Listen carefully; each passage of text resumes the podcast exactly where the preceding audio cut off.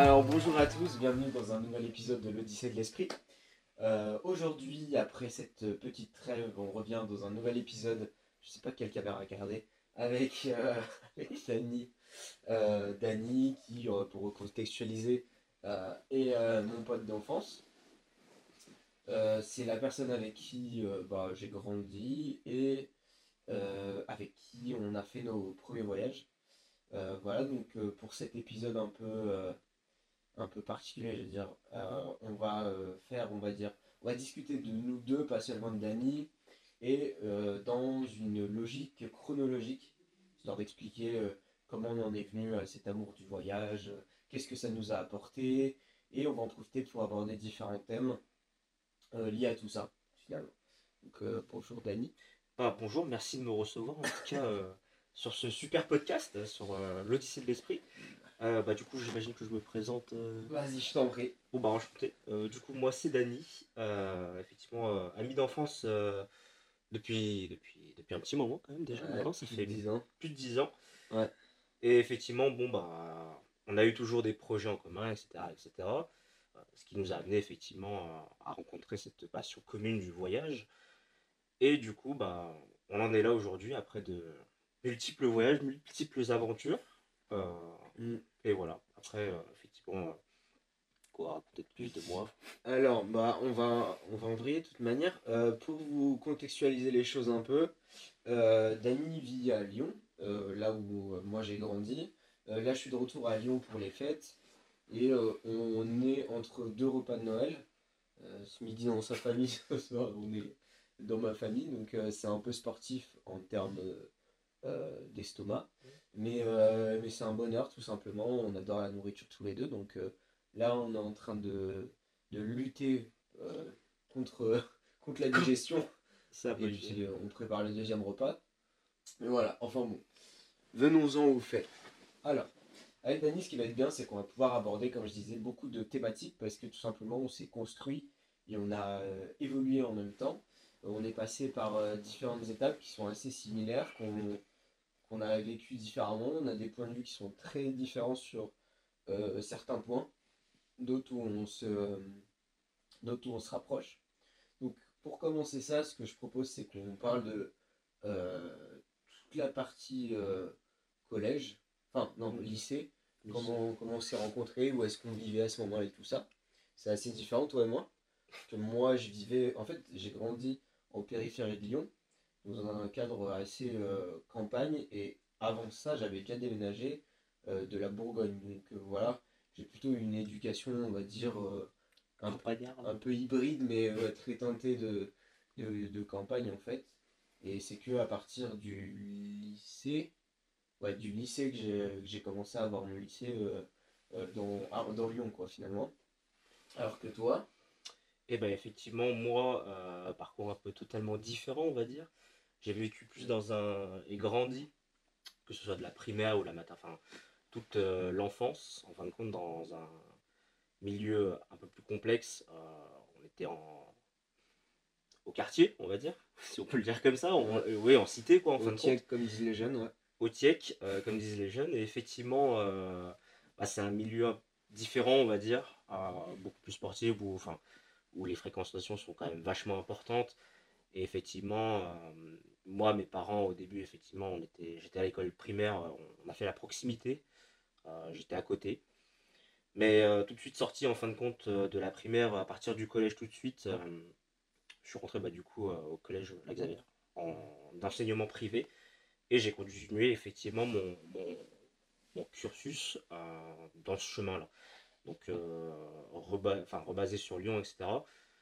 Effectivement, bah, ça m'a quand même apporté quand même pas mal de choses parce que du coup, forcément, euh, on ne côtoie pas forcément les mêmes personnes au quotidien, ce qui fait qu'on évolue différemment, surtout qu'on sait qu'à cet âge-là, en fin de compte, euh, l'influence euh, des gens que l'on côtoie à l'école euh, nous forge beaucoup plus Mm. en tout cas que les parents qui ont tendance effectivement à nous forger à partir de la petite enfance, etc., primaire, début collège et encore. Mm. Mais on sait qu'à partir du collège, effectivement, c'est c'est beaucoup les gens effectivement avec qui on reste au quotidien.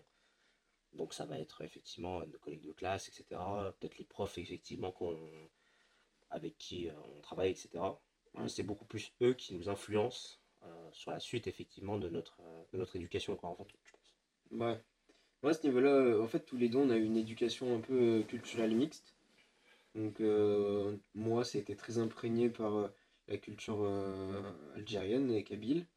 Et, et puis à l'école, c'est vrai que en fait, ça dépendait, parce que moi, dans mes écoles, en gros, on est en périphérie de Lyon, mais pas totalement dans la campagne. Donc, ce qui se passe, c'est que il y avait beaucoup de maghrébins aussi, et il y avait aussi énormément de personnes qui venaient d'ailleurs, beaucoup de, de Français dessous, je déteste ce terme, mais des Français très franchouillards. Moi, dans mon éducation, dans ma famille, c'était très français aussi, donc la bourguignonne, on va dire, et dans ma famille un peu plus large, c'était euh, très culturellement, donc euh, algérien et kabyle. Donc j'ai eu, j'ai eu cette double culture un peu, euh, toujours avec les bons et les mauvais côtés. voilà. Après, d'un côté, ça permet aussi effectivement d'avoir une double vision, une vision quand même en fin de compte plus mm. élargie de différents aspects du coup de la société qui sont perçus des deux côtés. après, moi, effectivement, c'est pareil. En famille, etc., bah, très influencé par la culture asiatique, vietnamienne, etc. Euh, mais effectivement, bah, à l'école, euh, malgré le fait qu'effectivement on est exposé à beaucoup de cultures, à plein de cultures, euh, malgré ça, en fin de compte, c'était plus la culture française effectivement qui était imprégnée en moi. Mhm. Bah, du coup, lorsque j'étais en dehors de chez moi, en fin de compte. Ouais. Donc voilà, c'est au niveau de nos parcours, c'est ça. C'est à peu près ça. À ce niveau-là, moi j'ai trouvé ça à double tranchant. Parce qu'il y a eu un phénomène pendant pas mal de temps qui s'est passé, c'est que quand j'étais avec des maghrébins, j'étais trop français pour eux. Surtout que je suis athée, donc euh, franchement, mm. le critère distinctif, euh, quand on était plus jeune en tout cas, euh, peut-être toujours encore, ou même peut-être c'est encore pire maintenant, c'était est-ce que tu manges du porc, est-ce que tu es musulman ou pas? Moi j'étais pas musulman, du coup il y avait une cassure dès l'instant où, je, disais que j'étais pas musulman ou que je mangeais du porc. Je sais qu'il y, a toujours eu des, énormes cassures avec les gens que je côtoyais. Et par contre, euh, par exemple, je faisais du basket avec un club, donc là c'était plutôt mes potes, on va dire, euh, très franchouillards. Et euh, je sentais qu'il y avait un peu de. J'ai grandi avec eux aussi en fait, et donc au départ c'était les parents qui étaient un peu différents avec moi. Et par la suite, j'ai eu des petites remarques du genre Oh, les Arabes ils sont comme ça, mais pas toi, tu comptes pas, toi, toi c'est différent de trucs. Et, et, du coup, t'es un peu entre les deux. Voilà, t'es toujours dans un entre-deux, mais on sent qu'à la moindre, au moindre truc, par exemple au basket, tu vois, si je m'énervais, bah, direct, j'avais un traitement différent parce que si moi je m'énerve ou si Thomas s'énerve, c'est pas pareil, tu vois. Oui, voilà, c'est ça. Tu vois ce que je veux dire? Après, c'est vrai que quand on y repense, effectivement, au collège, euh, les critères de différenciation, etc., sont quand même beaucoup plus sévères mm. que je pense dans la vie adulte, je pense quand même. Les gens, avec le temps, relativisent beaucoup plus du fait que effectivement leur expérience de vie, etc., connaissent peut-être plus de monde, ça leur est déjà arrivé que effectivement quelqu'un euh, qui vient du Malais, par exemple, ne, soit pas musulman, soit athée, enfin. C'est encore dur, hein. c'est encore très dur au quotidien. au quotidien, il y a des gens, même des gens que je côtoie depuis longtemps. J'ai des, j'ai des potes devant qui j'ai mangé du porc, par exemple, qui me demandent, euh, je sais pas, après, juste après, est-ce que tu est-ce que, tu fais, est-ce que es musulman? Ah ouais, d'accord. En fait, tu es musulman? Bah, non, tu vois. Ouais, d'accord. Ça se limite pas à ça, tu vois. Tu peux dire, oui, c'est la religion, il y a des personnes qui l'aperçoivent différemment et tout ça. Mmh. Mais euh, c'est vrai que euh, par principe, je suis associé à, à une religion, à, à, des, à des valeurs et tout ça bien précises dans la tête de beaucoup de gens. Euh, même si je leur en ai pas, moi personnellement, communiqué, tu vois, communiqué avant, tu vois, c'est clair. Après, c'est l'étiquette effectivement de la société qui te, te la met comme ça, quoi. Ouais, non, c'est clair. Ça, je pense, de toute façon on, peut pas franchement y faire quelque chose. Mais euh, juste l'accepter et vivre avec quoi, de toute façon. Ouais, ouais, exactement. Mm. Exactement. Ouais. Et puis euh, aussi, au niveau de l'apparence physique, moi j'ai j'ai une tête qui est, qui est un peu passe-partout. Donc à ce niveau-là, j'ai quand même, euh, on va dire, de la chance parce que je peux. Je suis pas directement identifiable en tant qu'une ethnie plus qu'une mm. autre. Mais je pense que pour d'autres personnes, qui sont euh, présentes sur ce podcast, par exemple, c'est marqué sur leur visage euh, un peu leur du coup, du coup, euh, je pense que les, les valeurs, les préjugés, tout ça qu'on te colle, elles sont directes, quoi. Tu pas, Après, c'est vrai que sur ce point-là, si on, on se dirige effectivement sur ce point-là, euh, c'était très très marqué euh, sur la petite enfance en fin de compte et la primaire. Ouais. Où effectivement, bah, maintenant c'est effectivement perçu comme du racisme, euh, forcément. Mm. à l'époque, j'avoue que bon, bah, forcément je prends sur moi. Pas, enfin, pas parce que effectivement j'avais conscience de ce racisme-là en fin de compte, Mm. mais plus du fait que j'étais un peu ignorant du fait que effectivement, Ouais. moi je me dis c'est de pff, ok. euh, enfin, En plus, pour les Asiates, il y a une sorte de. Tu sais, j'ai l'impression que socialement, il y a des grades, des, des grades de ce que les gens ont le droit de se permettre. Et autant il y a des ethnies où maintenant c'est plus toléré, autant Ouais. d'autres où c'est. euh, oh, ça va. Ouais, c'est ouais, ce ça. C'est très, comment dire, euh, minimisé, on va Oui, dire. voilà, c'est ça. Euh. J'avoue que moi, maintenant, avec l'âge, etc., les antécédents qui font que, effectivement, bah, je sais que prendre sur moi ce genre de choses, ça m'atteint pas forcément. Je suis une nature patiente, tu sais. Ouais. Et franchement, pff, bah, pas j'en rigole, mais entre guillemets, bon, bah, c'est un peu nul ce que tu dis, mais bon, allez. Ouais. Après, euh, effectivement, euh, du fait que, bon, je, je le stéréo- enfin, je pose un stéréotype dessus aussi, euh, peut-être que effectivement les Asiatiques sont de manière très très calme, etc., très tempérée, etc. Je me dis que effectivement, du fait qu'ils soient comme ça, a fait que, euh, du coup, ce genre de propos, en fin de compte, sont acceptés. Du fait qu'il n'y ait pas de rébellion, entre guillemets, euh, à ce niveau-là, Ouais, font que, du coup, ça s'est un peu démocratisé. et bon, bah, c'est toléré, entre guillemets. Après, ça, c'est c'est plutôt culturel, c'est des valeurs culturelles euh, partout en Asie. Euh, le fait de ne pas montrer que tu perds ton sang-froid, de rester calme en toutes circonstances, Hmm. dans la plupart des pays d'Asie, c'est un critère parce que quand tu t'énerves, bah, bah, typiquement au Vietnam, Tu perds la face. quand tu perds, voilà, tu perds ta face, c'est la honte et c'est Ouais, culturel. Donc, euh, ouais, au-delà du tempérament, c'est surtout, euh, surtout un aspect de la culture qui est resté. Mais euh, de là à, à en jouer ou en rigoler, je trouve ça un peu bizarre. hein. Bah, Enfin, surtout qu'en France, enfin, t'es très français, quoi. tu vois ce que je veux dire je, je pense que je consomme plus de saucissons et de vin rouge qu'à mon avis que la plupart des Français. Non, mais voilà, non, mais donc c'est pour dire que la- les, les traits la- des culturels asiatiques, donc, évidemment, t'as as des ton héritage vietnamien, mais euh, t'as quand même euh, une, un énorme héritage français Bah, c'est ça, qui ouais. biaise totalement le cliché. Enfin, tu vois, il doit y avoir des, des tonnes de gens, euh, des tonnes de, enfin, ça concerne des millions de personnes. Ah, c'est ça, c'est fou, hein. C'est abusé, ouais. Parce que, effectivement, bah, moi je dis, euh, je serais, enfin, je suis français. Enfin, c'est la première chose qui, qui vient effectivement euh, quand on me pose ce genre de questions, en fin de compte, c'est je suis français. Mm. J'ai pas d'accent déjà, enfin, que ce soit quand je, je- je suis je suis en train de parler, j'ai pas d'accent effectivement asiatique qui est resté parce que du coup je suis, j'ai grandi avec la langue française. Mm. Bon, il y a quelques mots parfois effectivement ou dans la conversation, mais ça c'est juste parce que bon, Ouais, puis ça dépend avec qui, c'est avec ta oui, famille. voilà, c'est ça. Mais euh, enfin, Non, mais oui, c'est consommateur de saucisson, consommateur de pain, consommateur de vin enfin, Ouais. les, les, les valeurs effectivement de la France sont là. Euh, Ouais, c'est ça, on a grandi euh, dans Et une logique d'intégration. c'est de- ça en fait. Ouais, ouais. Et euh, bon, effectivement, euh, je dirais pas que effectivement les minorités, la minorité a fait que effectivement, bon, euh, les gens se posaient effectivement des questions, etc. C'est souvent un sujet qui, qui revient souvent. En fin de compte, quand tu rencontres des gens, moi en tout cas, je sais qu'ils vont me demander mon origine. Ouais, moi aussi, tout le temps. Donc Ouais. euh, c'est vrai que ce sujet-là revient souvent. Après, ça c'est un peu admis, tout le monde demande à tout le monde. Oui, pense. oui, c'est sûr, c'est sûr. Mais après, euh, c'est vrai que maintenant, euh, je reste tempéré, effectivement. Je, on n'aime pas trop créer les dramas, quoi, en fin de compte. Ouais, ouais, Ouais, on n'aime pas trop créer du drama. Juste, on laisse passer le truc Mhm. et on prend sur nous de toute façon. euh. Enfin, c'est ouais, juste dommage qu'effectivement le fait soit, enfin, que le fait soit minimisé. Mais après, euh, au quotidien, en gardant son self-control, enfin, Mm. on est en mesure, effectivement. Tant qu'il n'y a pas de dérapage, effectivement, tant Mm. qu'on n'en arrive pas à des propos euh, totalement euh, abusés ou des propos totalement vraiment, sur le coup, entre guillemets, euh, on rentre les deux pieds dans le racisme, en fin de compte, Mm. ça va, quoi. Ouais. Entre guillemets. Non, c'est clair. Non, c'est clair. Euh, et puis, euh, moi, jusqu'à pas longtemps, euh, j'avais plutôt tendance. Enfin, non, ces dernières années, les, les personnes les plus proches que j'ai rencontrées avec qui je me suis le mieux entendu, c'était aussi des personnes qui étaient fils, petits-fils, euh, issus de l'immigration et qui étaient hyper francisés. Enfin, des- finalement, des profils qui me ressemblaient beaucoup. Et du coup, je me dis que, en fait, cette affinité, elle s'est créée aussi. euh, euh, C'était involontaire, hein, mais elle s'est créée parce que finalement, on a un peu tous la même expérience d'entre deux, tu sais. euh, et, et finalement, bah, ça roule bien, quoi. On a des mécaniques qui marchent bien.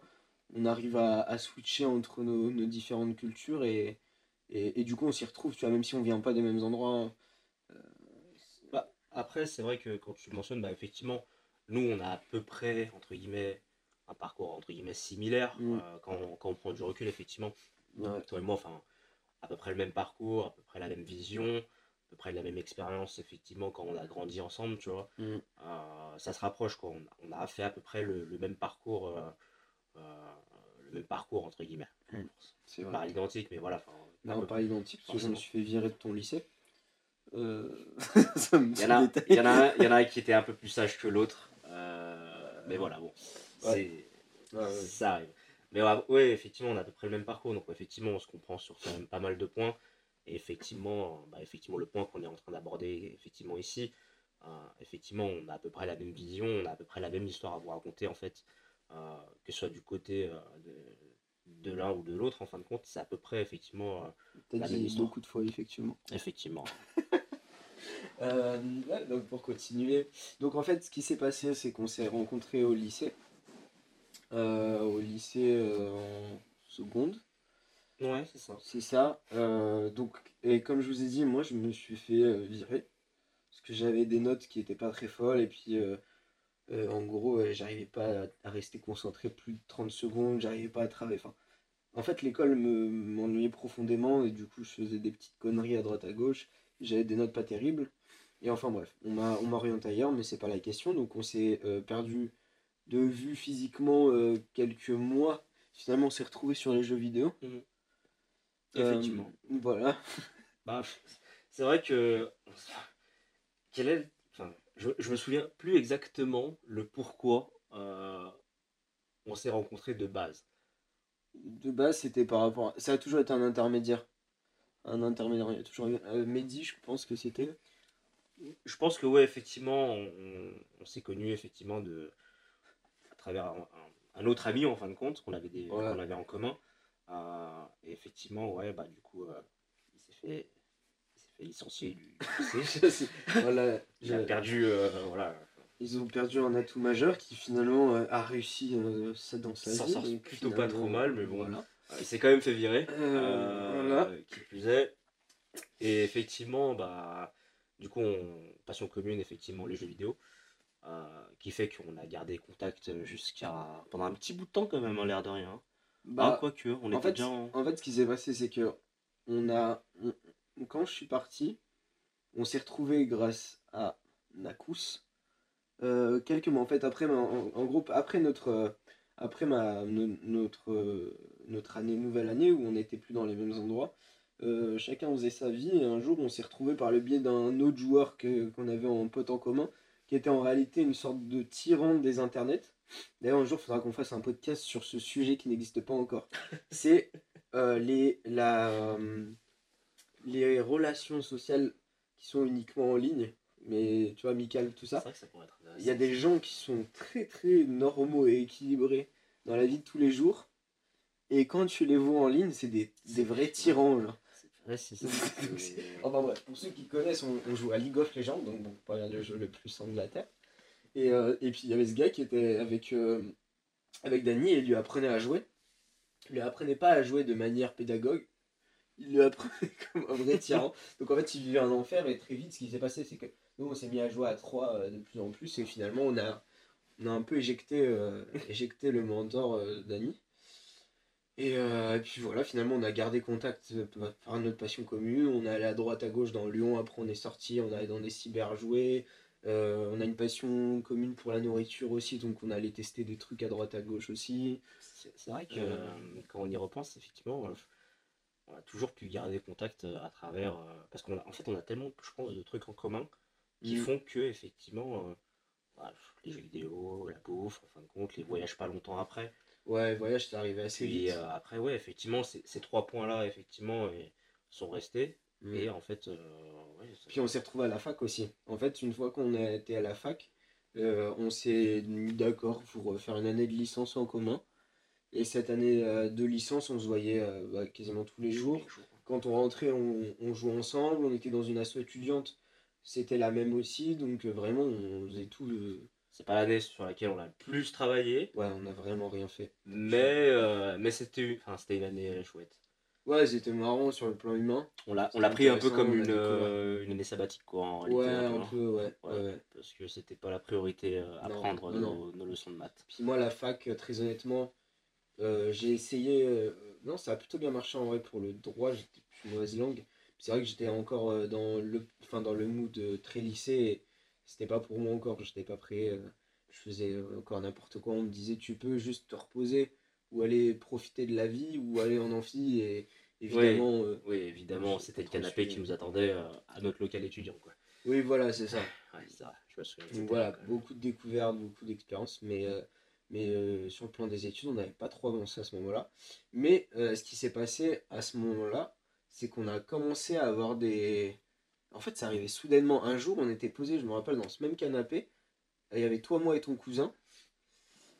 Comment ça s'est décidé ça? Et, mais non, mais on a parlé, on a dit, mais venez, on va au Vietnam, on prend des scooters, on, fait, on traverse le Vietnam. Mais vraiment, un après-midi comme ça, on s'est dit ça. Et... C'était vraiment ça? Ouais, ouais, ouais, je me rappelle qu'on était à trois sur le canapé et c'est parti. Je sais plus c'est quoi l'étincelle qui a démarré ça, mais on a dit ça. Moi, je, suis une- dans- je viens d'une famille qui est extrêmement voyageuse de base. Tu vois, toute mon enfance, euh, euh, j'ai voyagé partout en Europe, on a fait des road trips, euh, on a dormi, on faisait du camping, on a fait des, Mm. des petits trucs. Enfin, un- toujours imprégné de ça et puis j'aimais bien. Et, et ce qui s'est passé, c'est que j'avais toujours cette optique où je me disais, bah, en fait, on peut voyager où on veut. Euh, mais ça coûte très cher, c'est impossible et tout ça. Et en fait, euh, à ce moment-là, j'avais mis de l'argent de côté parce que j'avais pu travailler, j'avais fait des jobs d'études et étudiants. En fait, ça devenait quelque chose d'accessible. Alors que, aussi, un truc important, c'est que dès le collège, euh, moi j'avais un groupe d'amis déjà, et j'avais dit, ah, au collège, la norme c'était euh, projet X, tout ça, tu sais, ce genre de film. Mmh. La norme c'était, c'est stylé de faire des projets X, c'est stylé de faire des. Comment ça s'appelle euh, Des, summer- des summer, euh, ou des trucs comme ça Non, tu sais, le, les trucs américains là, au bord de la plage aux États-Unis. Spring break Spring Break. Ah ouais, Spring Voilà. Oui, c'est vrai Et- que c'était cette période-là. C'est ça, et tout le monde était, waouh, c'est trop classe et tout. Et du coup, j'avais dit un jour, et on était encore en troisième, c'était bien longtemps avant. Et un jour, j'avais dit, ça m'a marqué, j'y pense encore. J'avais dit, oh, un jour, je vais le faire, le spring break, euh, c'est trop bien et tout. Et là, tout le monde m'a dit, mais non, mais c'est impossible, mais jamais tu le feras. Tu peux pas aller en Amérique faire le spring break. Et en vrai, ils ont raison, parce qu'encore aujourd'hui, je l'ai pas fait le spring break. Mais je l'ai pas fait parce que j'ai pu voyager dans des trucs qui me correspondent beaucoup plus que Mm. des endroits de beuverie euh, où on fait la fête. Quand on y repense, en réalité, spring break, bon, c'est pas. oh, avec du recul, bon. Bah, t'es t'es sur place, tu fais autre chose. Ok, tu vas, mais bon, tu vas pas traverser juste pour te tarter, autant aller au Oui. Cap d'Agde. Oui, on peut faire la même au Cap d'Agde, quoi. on va dans une grande villa avec piscine, etc. On fait la même chose, quoi. Oui, voilà, non, mais c'est vrai que ça a changé les, Ah, c'était le projet de la hype. les envies, mais bon, bref. Donc, il y avait toujours cette optique de voyage et tout. Et moi, j'avais vécu comme un défi euh, euh, quand j'étais en troisième. Bon, le fait est que quand on, a, quand on a commencé à discuter de ça, on commençait à avoir 18 ans.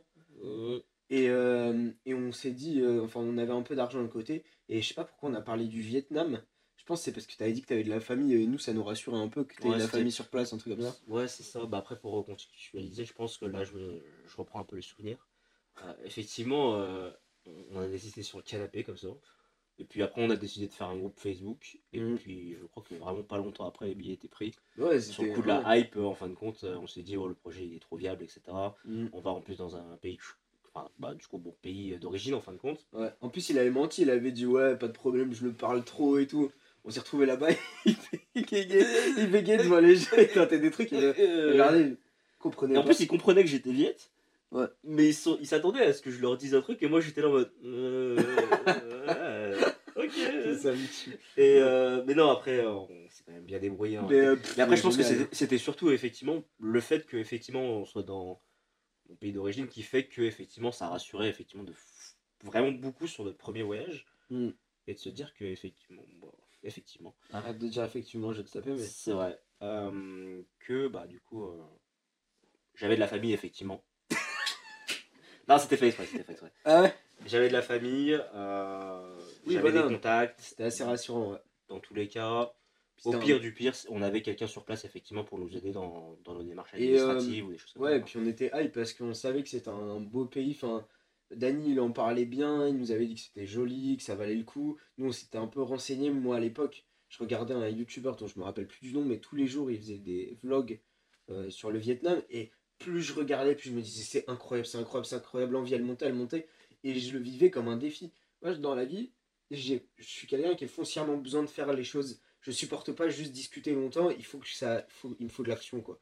Et du coup, euh, j'ai l'impression d'être sur une euh, sur une bio Tinder un peu nulle, tu sais. Alors moi les filles, euh, il me faut de l'action parce que Moi, il je faut, dé- ouais, il faut Mais- que ça bouge quoi. Ouais, non mais franchement, j'ai besoin de concrétiser les projets. Je déteste parler pendant des heures pour quelque chose qui tombe à l'eau. Donc très vite, il a fallu qu'on achète les billets pour qu'on soit bloqué. Je me rappelle, c'était un truc où j'ai fait du forcing. En fait, ce qui s'est passé entre temps aussi, c'est que le cousin de, de Danny a, a give up, en gros. Il, était, il avait d'autres occupations, bref. Et en fait, on a mis un autre collègue dans, dans le traquenard, quelqu'un qu'on connaissait aussi depuis des années. Et du coup, en fait, on y allait à tous les trois, un peu la fleur au fusil. Euh, et, puis, et puis voilà, quoi. On, on s'est lancé finalement. En fait, c'est surtout ça. Moi, c'est. Ok, je- j'entends ta version effectivement des choses. La vraie histoire, euh, le... passé. La vraie histoire, c'est pas ça. C'est que un jour, t'as décidé que t'allais mettre un message sur le groupe comme quoi t'avais pris tes billets Oui. ce jour-là, sans prévenir personne en fin de compte. hein, euh, C'est vrai que je pourquoi un peu forcé. On, voyage à trois, mais pourquoi prévenir en fin de compte euh, les, les autres que j'ai pris les billets aujourd'hui? Aucune utilité, enfin. En fait, ça traînait et j'avais peur qu'on juste on repousse toujours. Et là, je me suis dit, On si je dois. vraiment pris en janvier, il me semble. Bah ouais, janvier pour, euh, pour euh, juillet, mi-juillet. C'était 7 mois avant quand même. Ouais, mais enfin, tu connais. Oui. Moi, à chaque jour qui passait, je me disais ça va être plus cher, ça va être plus cher. C'était la première fois que je prenais des billets long courrier comme ça. Et, euh, et une fois que c'était fait, tu vois, il n'y avait pas de retour en arrière, il n'y avait pas de question de remboursement ou quoi que ce soit. C'est vrai que c'est une règle, l'air de rien, qu'on a gardé sur euh, le long terme en fin de compte. Mm. parce que ça a toujours été effectivement notre critère qui fait que euh, du coup le voyage soit est, est booké en fait. Ouais, c'est ça, c'est ça. Et c'est mon critère en fait effectivement euh, pour toute chose en fait. Euh, on parle, on parle, on parle, enfin on parle, on parle, on parle, mais Mhm. euh, dès qu'il n'y a pas de quelque chose de concret, dès qu'en fait ce- je, je pense que c'est un peu une étape en fin de compte qu'on se met dans la tête qui dit que bah, les billets c'est vraiment le ça. début de l'aventure. Ouais, c'est ça. Et, et à, à contrario, quand euh, justement on traîne trop, et ben on a tendance à se démotiver et à annuler un voyage. Typiquement, là j'avais deux semaines, je voulais absolument prendre un truc depuis cet été. Mm. Et en fait, je me suis démotivé tout seul. Au final, tu vois, j'ai rien pris. Donc euh, vraiment, le, le billet, c'est la phase, euh, la phase cruciale. Il faut saisir, se lancer. Il y a un moment où il faut dire, allez, stop. J'ai vu les prix, j'ai un peu regardé comment c'était. J'ai mes vacances tel moment. Mm. Je prends, ça, dans 7 mois, c'est... Et basta. Mais c'est vrai que c'est resté quand même euh, Ouais. quelque chose qu'on a toujours gardé. Mm. C'est les billets euh, font qu'on y va. Quand, enfin, Mm. mais euh, maintenant, pour toute chose, euh, pour tout voyage que je décide, et bah, c'est effectivement la condition. Ouais, c'est ça, c'est le, le, le, le passage Mm, du- de la théorie au concret. Mais ah bon, après maintenant, on prépare encore moins nos voyages qu'avant. Moi, j'y vais vraiment. Le Vietnam, on l'avait quand même pas mal préparé. Ouais, ouais, mais j'avais passé un an à regarder des vidéos, des trucs, les machins. Ouais, On avait acheté des. on était les, renseigné. livres, les euh, guides et tout, euh, guides Michelin on, et tout. on était renseigné avant d'y- Mm. enfin, de partir. Après, euh, on peut pas trop s'en empêcher non plus. Non, bah ouais, c'est dur. C'est- dur de- résister. C'est ouais. dur de, entre guillemets, ne rien regarder. Parce Ouais. que en plus, on, on est on vit dans une société où euh, tout passe par les, les réseaux sociaux, etc. On est obligé, entre guillemets, d'a- d'aller voir. Entre. Ouais. Mais euh, c'est vrai que le Vietnam, euh, pour revenir sur notre premier voyage, euh, c'était quand même une sacrée expérience quand même. Ah, mais c'était fou, hein. les paysages sont hyper beaux, la culture elle est, elle est vraiment très belle, le, le pays est pas trop grand donc ça te permet de, Mm. de voyager convenablement. Les, ouais, les gens sont adorables, bah, pas tous, mais. mais Ça dépend. hein. ouais, ouais, ouais, non, ça dépend. Surtout quand, quand on a la chance de comprendre un peu, enfin Dany avait la chance de comprendre un peu, on a entendu de trop petites fois où les gens nous disaient bon, euh, dis-leur de dégager, euh, c'est bouffon. du coup, euh, ouais, bah, super l'ambiance, euh, on Non. va s'en aller. C'est pas, c'est pas la majorité, pour ceux qui réfléchissent à au Vietnam un jour, c'est- pas la majorité, mais ils sont un peu. ils- ils savent parler assez franchement quand même parfois. Ouais, ouais. Ils Bah, n'ont surtout pas peur de. pas, quoi. ils... ils ont pas peur de d'exprimer euh, leur ressenti et c'est pas enfin c'est pas forcément dans le... Enfin, le cas partout dans les pays d'Asie surtout sur euh, ceux où on est allé récemment Mm.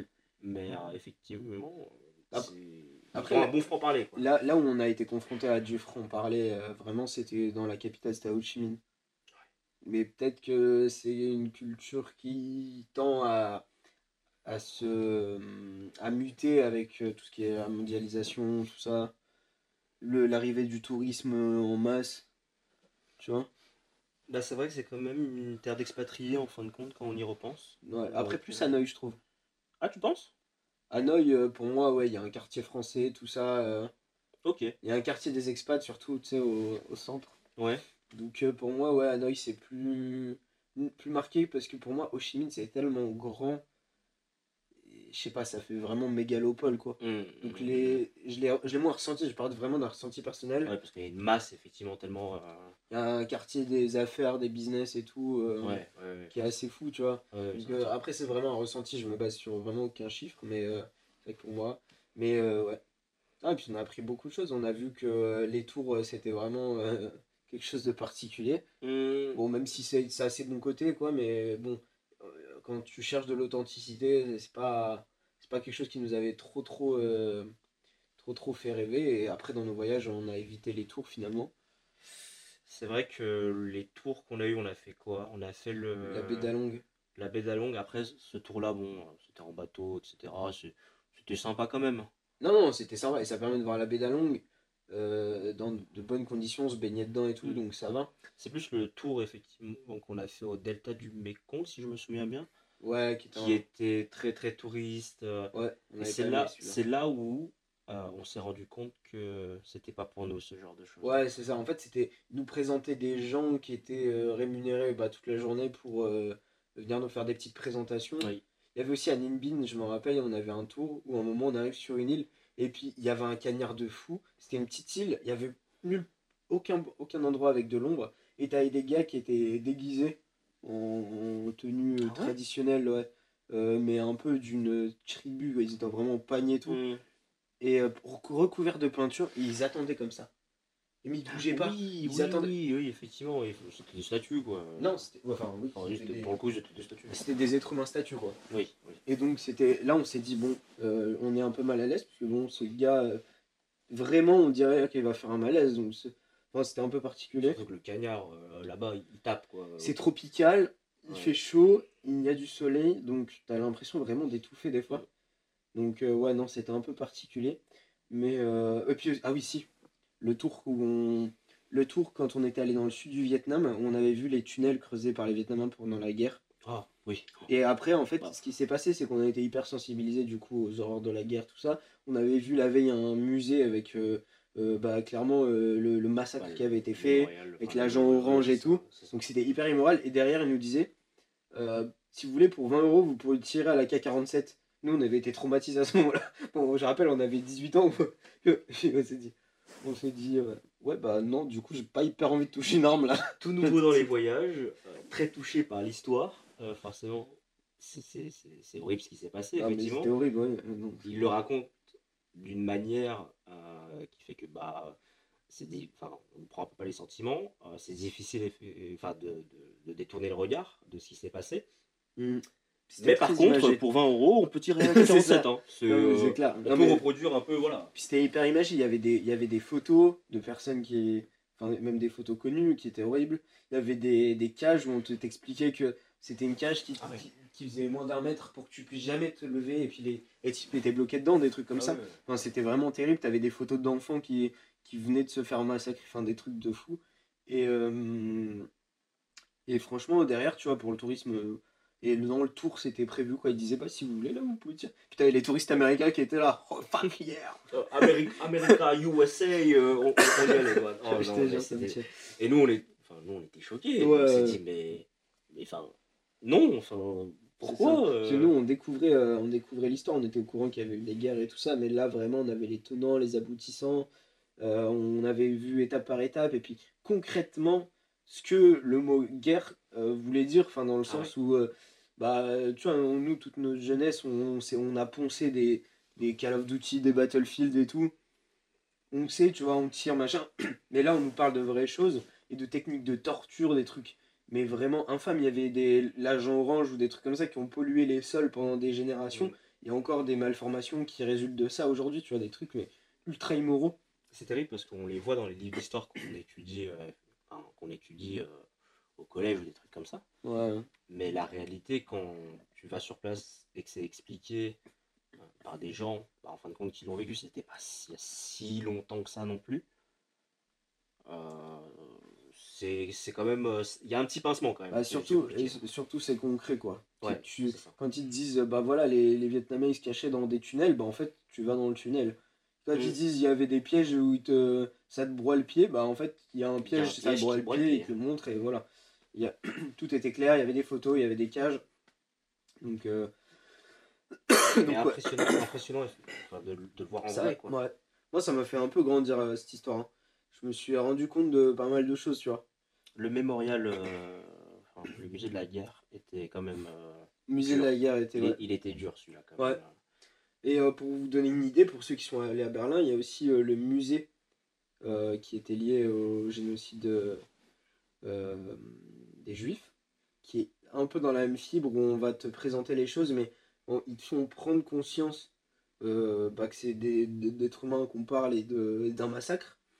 Et en fait, l'angle qui est utilisé dans ce musée, qui est très sensoriel, bah en fait ça te, met quand même un, coup quoi. Quand tu, vas dans le musée, c'est psychologiquement dur, tu prends bien conscience de, de, de tous ces êtres humains en fait qui étaient euh, finalement du jour au lendemain euh, chassés comme des bêtes et de ce qu'ils ont vécu et tout.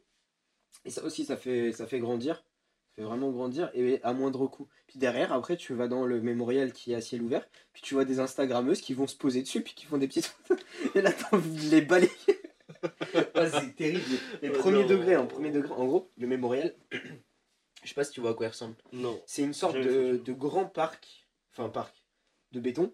Oui, une où, place. où, en gros tu as des, des, des, morceaux, je pense c'est du granit, qui est posé comme ça rectangulaire et t'en as plein côte à côte, côte à côte et ça te fait des allées comme ça, c'est très sobre. Le sol c'est, euh, tu vois, c'est très gris, tout est très gris, très mm. noir.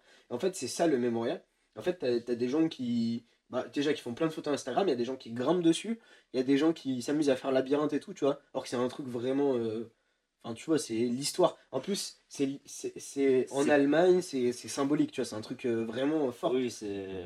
C'est un vrai truc, c'est comme le mur où bah, après, le mur, il a il les gens se sont réappropriés le mur avec l'art et tout ça, donc c'est très différent. Là, dans le cas du mémorial, ça reste un mémorial, il n'y a pas d'art, il n'y a pas eu de réappropriation, il n'y a pas eu de destruction, il n'y a pas toute, toute l'histoire du mur, c'est différent. Oui, on parle du génocide quand même. On parle du génocide, voilà. Et bon, après, en plus, je te dis, tu es dans un mood, une fois que tu sors de, du musée qui est quand même. Enfin, t'es touché, quoi. C'est quelque chose de, de lourd, oui, à, à porter. Pareil, je l'ai fait aussi assez jeune, donc euh, là, je pense même pas que j'étais majeur quand, quand je l'ai vu. C'était quand tu étais allé à je suis allé trois fois.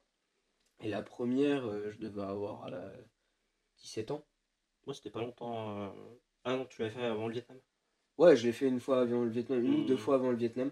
J'ai fait une fois où j'étais très petit, très jeune.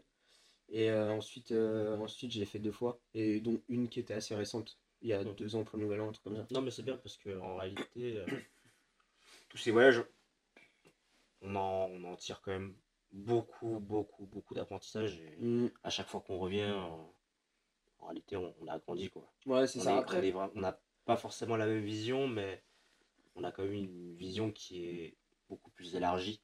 Ouais. Euh, sur la société, sur comment le monde marche, comment les autres marchent. Et ça nous permet de relativiser euh, avec notre vie actuelle. Quoi. Mm. Ouais, et puis il y en a d'autres aussi qui nous apportent d'autres choses sur d'autres aspects. Je pense à on est allé à Tromsø, donc euh, au nord de la Norvège. Et là, ça a été euh, vraiment un autre, un autre mode de vie. On y allait en hiver, hein, donc euh, vraiment des paysages enneigés hyper beaux, les aurores boréales, les styles de vie. Moi, il y a des trucs que j'ai moins appréciés. Par exemple, les chiens de traîneau, j'ai trouvé que c'était un peu limite. J'ai pas trop apprécié, mais par contre, on a rencontré des gens et des petits, des, un petit couple, par exemple, qui avait une petite activité Airbnb qu'il a organisée. C'était de se balader en. C'était en raquette? C'était de la raquette. Ouais, c'était de la raquette. Ils étaient adorables. Ils nous offraient une petite soupe et ils nous expliquaient un peu comment vivaient les gens, euh, leur, euh, leur, leur, euh, mode de vie, ce qu'ils aimaient faire, tout ça. Par exemple, aller chercher le poisson directement euh, sur la glace tous la les glace, jours, ouais. c'est énorme. Et, et là, ça nous a apporté d'autres choses, tu vois. Il y a eu le point naturel. Moi, j'adore dans mes voyages, ce que je retiens le plus, c'est l'odeur, la météo, tout ça. Et, et à Tromsø aussi, ce que j'ai retenu, c'est l'acoustique. Comme euh, s'il y a de la neige partout et que les gens, tellement il y a de la neige, ils ont fait par exemple leur jardin, leur haie de jardin, c'est bah, de la neige. Mm. Bah, en fait, il y a une acoustique ultra particulière. Et un, un soir, on est rentré dans un resto et il n'y avait pas un bruit dehors. Et juste, il y avait nos bruits de pas. Et il y avait la neige. et C'était hyper feutré. C'était incroyable. C'était vraiment, t'as l'impression d'être dans, au, au village du Père Noël. c'est hyper cliché. En fait, c'est vraiment différent, différent dans le sens où on vit dans un climat tempéré, nous en France. Mm. On n'a plus de neige, euh, nous, à part en allant en montagne. Mm. Euh, on avait fait climat tropicaux, climat chaud, Ouais. mais de se dire enfin, qu'on va sur le cercle arctique, Mm. c'était totalement une, une expérience euh, Ouais. totalement différente. Enfin, c'est pour ça que j'y vais toutes les années du coup. Ouais, là, on va, on va y retourner euh, bientôt. Mais c'est très particulier. Les gens là-bas sont Adorable. adorables. Pour, le coup, je crois pas qu'on a eu de, Non. de mauvaises personnes sur notre semaine. Je me suis juste cassé la gueule une fois, c'est tout. Oui, oui, ça c'est naturel. on prendra des crampons, euh, Ouais, on prendra ouais. des crampons la En prochaine gros, fois. Tromsø, il y a des grosses montées comme ça et pas c'est glacé parce que On c'est avait gelé. décidé que notre Airbnb serait sur une super vue, Ouais. une super vue, mais que euh, qu'il fallait monter des pentes euh, et le, ouais, le verglas, la neige, etc. Mais Ouais. super expérience. C'était marrant. Pour moi, bah, forcément une des meilleures, euh, dans le sens où euh, j'ai jamais vu tant de neige que ça. Euh, Mm. Puis des panoramas de fou, hein. et panorama de fou. Ouais, hein. ouais. On a pu voir des paysages euh, magnifiques, tout enneigé, Mm. les fjords, des glaciers, enfin, Ouais. chien de traîneau, aurore boréale. euh, Mm. Ouais, vraiment, c'était ouais, c'était vraiment super. Le seul, la seule erreur qu'on a fait, c'est qu'on est allé. Qu'on en parle. C'est qu'on est allé euh, Oui. voyager avec. euh, en gros, euh, on avait une amie. Je sais pas si c'était ton amie aussi. À ce moment-là. Non, non, je la connais de toi. En gros, j'avais j'avais une amie de fac. Je lui ai proposé de venir et elle a ramené une amie. Et en soi, ma pote de fac, ça allait. hein. On s'entendait bien avec elle. Oui, oui. Oui, Ça allait. Mais c'est surtout euh, sa pote, en fait, qui, qui nous a fait vivre un vrai cauchemar. Sur le plan humain, elle n'était pas prête à voyager, à- je pense, ou pas prête à vivre ce genre de choses. En fait, ce qui s'est passé, c'est que ça a été euh, des pleurs, des plaintes, des, des- et de la mauvaise humeur pendant toute la semaine. Euh, ça a commencé directement à la sortie de l'aéroport, parce que elle et moi, on s'est fait. euh, on, a on a eu nos valises qui étaient perdues, tout simplement. Donc on avait que ce qu'on avait sur nous pour vivre finalement. Et puis bon, moi, il faisait un peu froid, donc c'était compliqué. Moi, j'étais tellement excité en fait de l'expérience que vraiment, euh, le je- froid, c'était vraiment Ouais, j'en- des j'en problèmes. avais vraiment rien à faire. Et je lui ai même passé mon sous-jean pour pas qu'elle ait froid. Tu sais, enfin le truc qui C'est vrai, colle à la que, c'est vrai que le synthétique, tu étais prêt à le. Heureusement que déjà vous étiez un peu équipé en arrivant. Ouais. Euh, mais ouais, t'étais prêt à effectivement lui. J'étais pas prêt, je lui ai donné, tu te rappelles pas? Ah ouais? Ouais, je lui ai donné, puis je lui ai prêté toute la semaine, et quand elle a retrouvé sa valise, elle me l'a acheté. Oui. Tu te rappelles de ça? Ça, C'était c'était la, la première Moi fois. j'étais où au milieu, j'étais un peu là. En fait, Je attention. lui ai prêté toute la semaine, donc moi j'étais juste en jean pendant bah, jusqu'à ce qu'on retrouve notre valise quoi. Elle- et et euh, donc je lui avais, je lui avais filé un- une sorte de sous-jean pour, euh, pour qu'elle ait chaud et ça marchait super bien ce truc. Et donc elle le mettait tous les jours et tout. Et un jour elle, donc, elle retrouve sa valise, je pense que c'était deux jours avant qu'on parte ou une journée avant Mm. qu'on parte. En fait, elle me l'a lancé. J'étais assis sur le canapé, elle me l'a lancé. Elle fait tiens ton truc. Pour, pour remettre un peu de contexte, Wow. euh, à Tromsø, il fait moins 15 degrés. Il fait moins 15 degrés, il y a de la neige partout, il neige en plus. euh, autant dire, le jean c'est du coton, ça prend l'eau, il fait vite froid.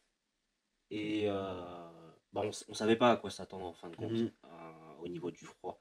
Ah, je lui ai prêté mes gants, enfin, on, on s'est débrouillé. Ouais, enfin, mais on était équipés quand même. on était un peu équipé Mm. quand même, mais il faisait froid quand même. On- disons que tard la nuit, euh, c'était compliqué de se réchauffer. Ouais, parce qu'on restait tard pour avoir les aurores en fait. Donc euh, on était on était ouais, on était vite dehors, on Mm. passait les journées dehors donc forcément au bout d'un moment on était avec du matériel qui était quand même, on savait qu'il allait faire froid, mais on savait pas ce que représentait à ce point moins 15 par exemple. Et tous les jours, toujours, on est dans une logique où nous, on est des étudiants, euh, on était avec nos, nos, moyens, on va dire, de, de ce qu'on récoltait en parallèle de nos études, de nos petits jobs, nos trucs comme ça, donc c'était pas non plus la folie. Donc on avait pris tout ce qui était matos de ski et tout. Mais pour du moins 15, euh, c'était bien quelques heures, mais au bout d'un moment, on avait forcément froid tôt ou tard. Quoi. Mais oui, du coup, effectivement, le fait que le collant thermique euh, qui devait tenir chaud a été jeté à travers cette salle, mm. ça a été un peu mal pris, effectivement. Bah, après, normal. Oui. Après, je lui ai rien dit. Je lui ai rien dit. C'est vrai. Mais ça m'est resté en travers de la gorge. On verra le podcast. Bah, j'espère bien. J'espère qu'elle va se rendre compte. Et puis ah, en, plus de ça, dès le premier jour, elle pleurait, elle pleurnichait, elle était toujours de mauvaise humeur. Quand on, allait pour euh, aller voir les horaires et tout, limite, elle voulait plus sortir. Euh, voilà, au bout d'un moment, on a dû faire une césure parce qu'on n'en pouvait plus en fait de son comportement. On a dû faire des pauses parce que euh, c'était trop négatif. Et en fait, à ce moment-là, on a appris que, à quel point il fallait faire gaffe à qui on proposait de voyager et tout ça. Et c'est vrai que moi, j'ai eu tendance, après, avec les gens avec qui j'ai voyagé, autres que, que, toi, je veux dire, à pas me sentir spécialement bien, quoi. Quand c'était sur des mois, des trucs comme ça, au bout d'un moment, je me dis, j'étais pas hyper à l'aise. Euh, tu vois, bon, il n'y a pas eu 50 personnes, je, je voyageais beaucoup. Mais autant quand je rencontrais des gens et puis je profitais, ça allait mm. bien. Autant quand je passais un mois et on voyageait ensemble, euh, je sentis, et puis jusqu'à ce que là aujourd'hui, euh, je préfère voyager solo, quoi. Tu vois? Non, mais c'est vrai que ce voyage-là, on s'est rendu, rendu compte que, oui, effectivement, il fallait faire attention à, à qui on emmène avec nous, euh, mm. le profil de la personne. Est-ce qu'on a la même vision Est-ce qu'on a les mêmes attentes vis-à-vis du voyage conscience qu'il y avait des visions très différentes. Est-ce que tu es prêt à marcher 25 km par jour mm. euh, dans de la neige à moins 15 En restant positif. En restant positif, en ne faisant pas la gueule. Mm. Euh, est-ce que en cas de problème, en fin de compte, c'est surtout ça. Est-ce qu'en cas de problème, toi mentalement, tu vas accepter la chose et tenir le coup? Mm. Parce que c'est ah, Je pense que c'est un de nos points très forts où malgré peu importe le problème, euh, il y aura toujours une solution pour nous. on, a on, a, été confronté à des galères, mais on a toujours eu le sourire. Mm. Euh, il y a toujours euh, quelqu'un quelqu'un pour euh, garder le moral. Au Vietnam, par exemple, on a. un jour, on a. Ouais, ça passe, c'est ça que je pensais. On est arrivé un jour à, dans, à Sapa, donc dans le nord. C'est un peu montagneux et c'est des rizières. On est arrivé, je crois, à 3h du matin en, bus. Et je sais pas pourquoi je me suis tapé une motive. J'étais tellement excité d'être ici. Et le, le, bus a dit, bah en fait le gars du bus disait, si vous voulez, vous pouvez encore dormir quelques heures, et puis bah après, au lever du jour, vous pouvez partir. À tout le monde, il a dit ça. Et mm. moi, j'étais tellement excité, et j'étais, moi j'ai eu une impulsion, et j'ai dit, allez, on lance la rando, on y va, on va à notre hostel et tout. Les trois seuls zigotos sont Les trois seuls, on trace tout droit, il fait encore nuit. Et en fait, la rando, elle a duré quoi? Je me rappelle. 5-6 heures. 5-6 heures de rando, il y avait de la pluie, il faisait noir après, on a eu quand même droit au petit matin euh, au, vu les rizières, mais entre temps, on avait traversé des, des cascades qui traversaient la route. On s'est fait euh, enfin, par des chiens, des chiens alors qu'il faisait nuit noire. Donc, nous, on poussait Dany avec mon pote pour. Euh, comme ça, bah, il le mangeait, tant qu'il le mange, nous, on pouvait continuer la rando. Et bon, on a quand même été récompensé parce que l'endroit était absolument magnifique. Mais bon, finalement, on était épuisé. Donc, tout le reste de la journée qu'on était censé passer à faire de la rando, bah en fait finalement on a dormi. Mais, euh, mais ça a été éprouvant. Mais bon, on a toujours gardé le sourire quoi. Même quand il y en avait un qui était un peu plus ronchon, il y avait toujours un autre qui était en mode Allez, vas-y, on y va. Moi je pense que Sapa, pour le coup, c'est un des meilleurs contrastes que j'ai eu au niveau du, du voyage au Vietnam. Parce qu'effectivement, c'était vraiment super. Euh, la zone en elle-même est vraiment superbe. Euh, tout est beau. il pleuvait, bon, c'était pas fou, mais c'était vraiment beau de pouvoir voir les rizières. Mm. Mais effectivement, moi, cette randonnée, elle m'a quand même, euh, elle m'a quand même mis une petite tarte. 3h euh, du matin, on était en bus de nuit, on n'a pas beaucoup dormi. Surtout quand on aurait vraiment pu prendre un taxi pour 5 euros, il nous aurait emmené 30 minutes. Quand j'ai su ça après, bon. Euh, Le retour, on l'a fait en taxi, ça nous a coûté vraiment 5 super, euros. Hein. C'était vraiment super. en 5 minutes, il nous a ramené là-bas. Mais. Ouais, j'ai. C'était moi le pour, pour information, c'était moi le le grumpy le grumpy grumpy Danny. pourquoi bah peu dormi, il pleut, on se fait courser par des chiens, ils sont pas super gentils, euh, il fait tout noir. Pour le coup, bah, il n'y a pas de lumière là-bas, il fait tout noir. Ah dans la forêt. On est avec nos lampes de téléphone, Ouais. On fait un roulement parce que chacun ne commence à, commence à avoir plus de batterie. On fait un roulement des téléphones pour avoir un peu de lumière qui éclaire à vraiment 500 mètres quoi. Enfin même pas, C'est- pas 500 c'est mètres, mais lumière pour se rassurer. 50 centimètres quoi. En fait. C'est c'est vraiment pour avoir de la lumière quoi. Ouais. Et pour pas tomber dans un ravin. Euh, Mais au bout des 6 heures de randonnée quand même, euh, content d'arriver avec euh, quelques ampoules euh, sur chacun de nos pieds. Ouais. Euh, Trempé. trempé. Les résultats de ton année. euh, en Ouais, plus, je euh, venais de rater mon année en live. Et euh, mais malgré ça, très beau paysage. Ouais, euh, le- en fait, au lever du jour, on a eu une, un- une vue sur les rizières et ça nous a, ça a tout changé. On s'est dit, waouh, Ouais, c'est ça quoi qu'on a depuis tout à l'heure de à côté de nous, c'est ça, c'était mais beau. Et plus la luminosité augmentait, et plus c'était beau. Et à ce moment-là, je relativise et je me dis, bon, malgré toutes ces galères en fin de compte, Mm. euh, Tu m'as haï un moment quand même. ouais, c'est vrai. Ouais, Un petit, enfin, euh, Ouais, j'étais, j'étais un peu grumpy euh, senti, le- ouais. les, les deux jours à Sapa. Il a lâché deux trois insultes en vietnamien. à ce moment-là, j'ai compris qu'il y avait un petit truc. Mais non, c'est, c'est, vrai que du coup, ça va que on arrive à garder la pêche entre nous. Ouais. Mais euh, on fait attention du coup maintenant aux, aux personnes qu'on emmène avec nous Ouais.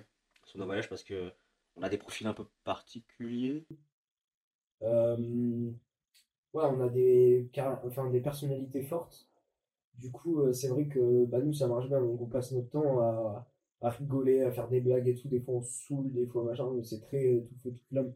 Euh, je, parle, je parle d'un trio, parce qu'on a été euh, basiquement un trio. Et euh, c'est vrai que ce, trio, ça marchait bien. On passe le temps à s'embêter, à se chercher, à faire la, fête, à aller voir les gens, à les machins. Donc, en fait, euh, ça marche bien et on, attache beaucoup plus d'importance à ce- cette synergie, aux gens qu'on va rencontrer, au fait de découvrir plein de trucs, de faire plein de trucs, qu'à notre confort. Donc, souvent, on est en hostel, on négligeait un peu, ou bien on faisait des trucs qui étaient inconsidérés comme, comme la rando, mais c'est juste qu'on a une pulsion sur le moment et c'est notre façon de voyager. Quoi. On aime faire ça. Euh, notre voyage, au départ, on avait un, trajet tout fait, mais en fait, ce qu'on faisait, c'est que finalement, le lendemain, la veille, on se disait, putain, demain, vous voulez qu'on aille où? Et on bouquait le bus. Et puis, des fois, on était sur la destination, on n'avait même pas encore d'hostel. Après, on bouquait vite fait un petit hostel qui nous paraissait, qui nous donnait envie sur le moment. Et on vivait vraiment euh, ça. Et on, vit, enfin, on fait toujours ça en voyage. C'est vraiment sur le moment. Qu'est-ce qui nous fait plaisir Comment ça nous fait plaisir Euh, Qu'est-ce qui fait l'autre? J'ai envie de l'embêter, donc je vais l'embêter. On se fait des blagues, on fait des trucs. Euh, et puis, voilà, en fait, c'est notre façon de voyager. On profite. Donc, toujours, on est toujours respectueux avec tout le monde euh, et tout ça. Mais entre nous, on se fait des petites. euh, enfin, on rigole, quoi. Euh, en Suède, on a fait pareil. On a, ah oui, on marche énormément aussi quand on va découvrir une ville, c'est qu'on passe la journée à marcher. Au Japon, on a fait pareil. En Corée, on a fait pareil. Euh, Qu'il fasse froid, qu'il fasse Chaud, qu'il- ouais. peu importe. Au Japon, il faisait tellement chaud. On, est, on a eu combien au max? 40. C'est un 41 avec 70, 80 de prévisibilité. Voilà, du coup, on a passé des journées euh, bah, sous, sous ce cagnard-là. Et en fait, on a là-bas, il existe des petites lingettes qui sont censées te rafraîchir. Donc, ce qu'on faisait, c'est qu'on marchait, on avait nos sacs à dos qui, en plus, frottés, parce que bien sûr, je fais de la photo. Par exemple, donc j'ai mon sac à dos avec tout mon matos. Ça frottait, on était humide, trempé. Et pareil, on mettait les petites euh, lingettes pour, et pour donner, avoir l'effet froid, et puis on continuait, quoi. Non, mais c'est- vraiment un. Après, c'est un style backpacker. euh, On sait se faire plaisir quand même de temps en temps. Ouais. Des beaux hôtels, euh, des beaux endroits où marier, etc. Mm. Euh, mais dans, le- dans notre façon de faire, je peux comprendre que certaines personnes le voient comme quelque chose de très intense. Ouais, c'est éprouvant, c'est sûr. On, on fait, on essaie de, de, de rien le rater, de rien rater. Et je repense à aussi euh, au Vietnam, encore une fois. C'était, on y allait pendant la saison des pluies. Et plutôt de se dire, ah putain, il pleut. En fait, ce qu'on faisait, c'est qu'on se mettait en débardeur, en maillot de bain, en claquette. Et on disait, allez, let's go, on y va. Il pleut, ça va nous faire du bien, ça va nous rafraîchir. Et puis on, on sortait comme ça, quoi. On sortait, Bah, le problème, on c'est que ça comme- il pouvait pleuvoir à n'importe quel moment. Oui, voilà, c'est ça. Au bout d'un moment, en fait, on s'est juste adapté à la On situation. peut pas se dire on sort pas en fin de compte pendant 5 jours euh, s'il décide de pleuvoir 5 jours. C'est Ouais, c'est ça, mais il y a même des fois où il pleuvait déjà, puis on était genre le soir, euh, à- par exemple à Hanoï, et il fallait qu'on aille euh, chercher à manger, et on s'est mis en, en maillot de bain, en mode allez, on s'en fout. Ou bien on avait des, les petits, euh, on avait acheté les petits kawaii là, tout moches. c'est vrai. Au dé- dès le début, en fait, dès le début, ouais, dès le début. c'était des, c'était des bâches. Ouais, des petites bâches à vraiment 50 des bâches, centimes, enfin, ça. n'importe quoi. ouais. Non, non, on a, on, on s'est vraiment, vraiment éclaté. C'est vrai. Ouais, dans nos deux premiers voyages ensemble, ils étaient vraiment super. Et, ah, et les deux autres après, là, non? Ah ouais. Disons que, non, en réalité, c'est toujours un banger. Euh, Stockholm, c'est la Suède qu'on a fait après? La Suède, ouais, et ensuite la Corée et le Japon. La Suède, on était parti, euh, tout le monde était en train de se faire confiner, et nous, on s'est décidé qu'on allait. Nous, nous on ne on voulait pas être confinés. Mais c'était encore légal hein, de voyager. Non, dans les pays, euh, dans les pays euh, acceptés. Ouais, dans, dans ce Il pays-là, restait c'est quoi? Il restait des- Suède, Dubaï, des trucs comme ça, quoi. Ouais. Et on s'est dit, euh, nous, on n'est pas. Let's go. Nous, en France, on n'est pas confinés, on n'est pas comme ça. on est des êtres libres. hein, ouais. Euh, et donc, je regardais les infos, moi, de, de, la, de Stockholm. Comme quoi, la France était confinée, et moi, j'étais dehors sans mon masque. Ouais, En train de boire mon petit expresso, euh, mon petit expresso le matin. C'est ça. On s'est Euh, imprégné de la culture. Parce que j'en étais fier, oui, en réalité. C'était génial. C'était vraiment super. C'est super. On avait, on avait rencontré, rencontré, on a appris qu'il existait un concept qui s'appelle le FICA, qui consiste à prendre un petit moment dans l'après-midi, en fin d'après-midi, euh, où tu prends juste un petit café, une petite pâtisserie, et tu profites du moment pour discuter avec tes amis et profiter du moment. Donc quand on a appris ça, bon, évidemment tout le monde le fait, mais là ça s'appelle FICA, c'est un vrai nom, et puis une- toute une philosophie derrière, Nora, ça nous- on a adoré, ça nous a plu, donc on a dit Je fais tous les jours. FICA aujourd'hui, FICA, et puis il y avait des FICA à midi, il y avait des FICA le soir, il y avait des FICA le matin, il y avait des Le FICA, vraiment, Vraiment, l'important. L'important c'était qu'on se pose et qu'on allait prendre un petit café dans un c'est que dans la journée, il y avait un FICA. quoi. C'est ça, c'était énorme. Non, c'était vraiment Ils ont vraiment la culture du café, le, Ouais. le fait de se poser, euh, le fait de se poser et prendre un moment pour relax. en fin de compte. Ouais, c'est ça. Et en, en vrai, c'est quand même un, un truc en Scandinavie qu'on retrouve quand même pas mal. Mm. Les gens sont pas. T'as pas ce- cette sensation qu'ils sont très pressés, aigris ou. euh, Enfin, ils sont, ils sont assez chill en de Ouais, ils sont euh, chill, ils sont proches de la nature aussi. mm. c'est hyper cliché. Non, mais en fait, je dis ça parce que euh, Stockholm, c'est une ville où tu as accès à la nature hyper rapidement. En, en quelques minutes de, de, de, de train, de métro, euh, tu vas te retrouver dans une forêt euh, totale, quoi, sur des hectares. Et c'est trop agréable en fait.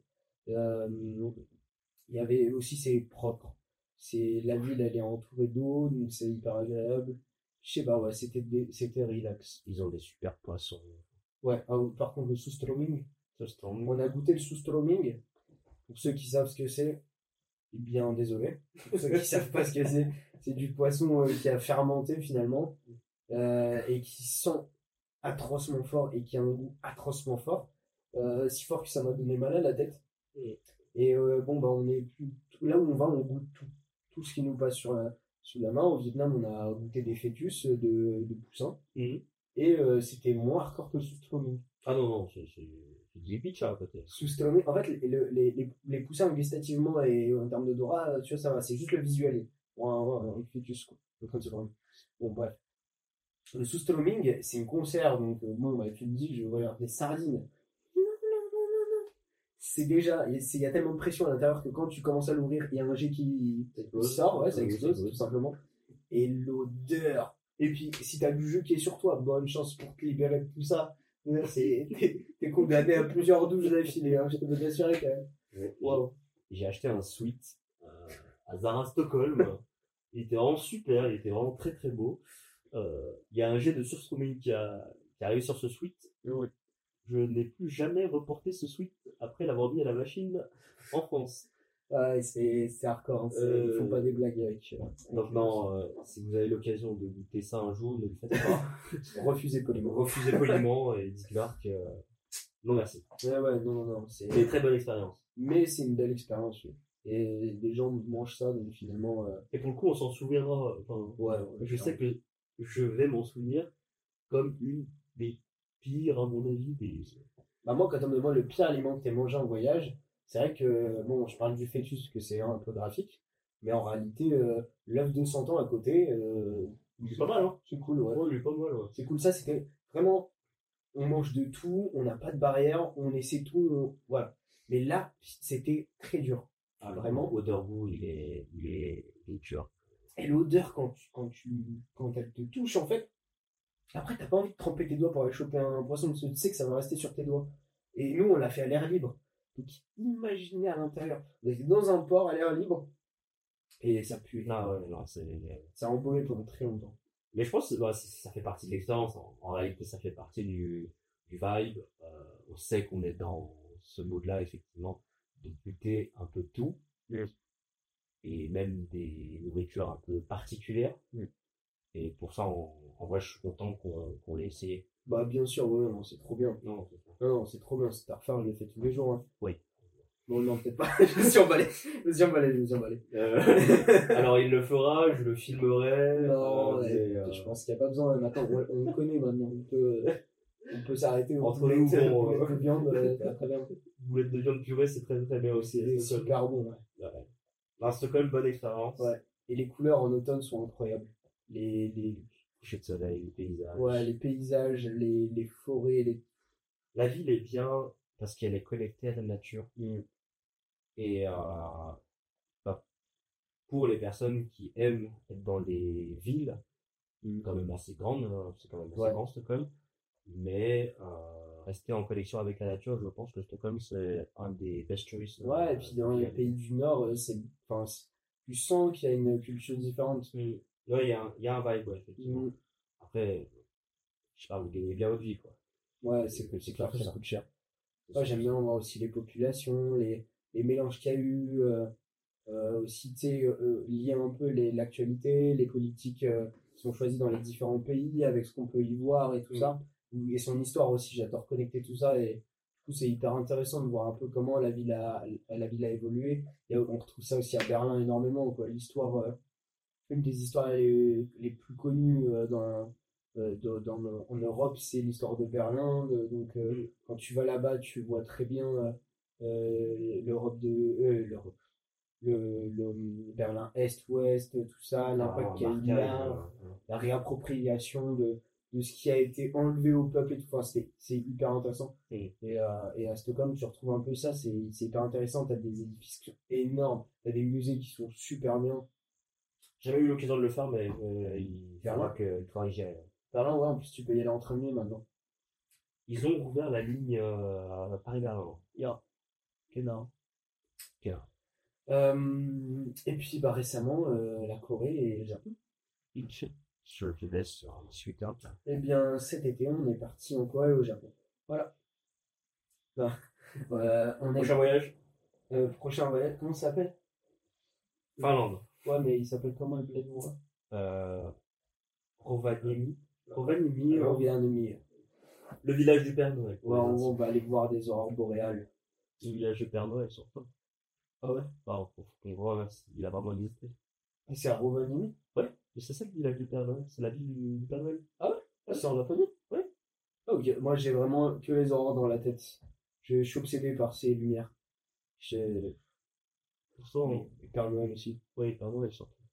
Ouais, oui, est vraiment le 24 décembre, euh, comment on tourne ça? Père Noël, excuse euh, les cadeaux, s'il te plaît. Euh, alors, revenons-en à nos moutons. Donc, la Corée, la Corée, la Corée.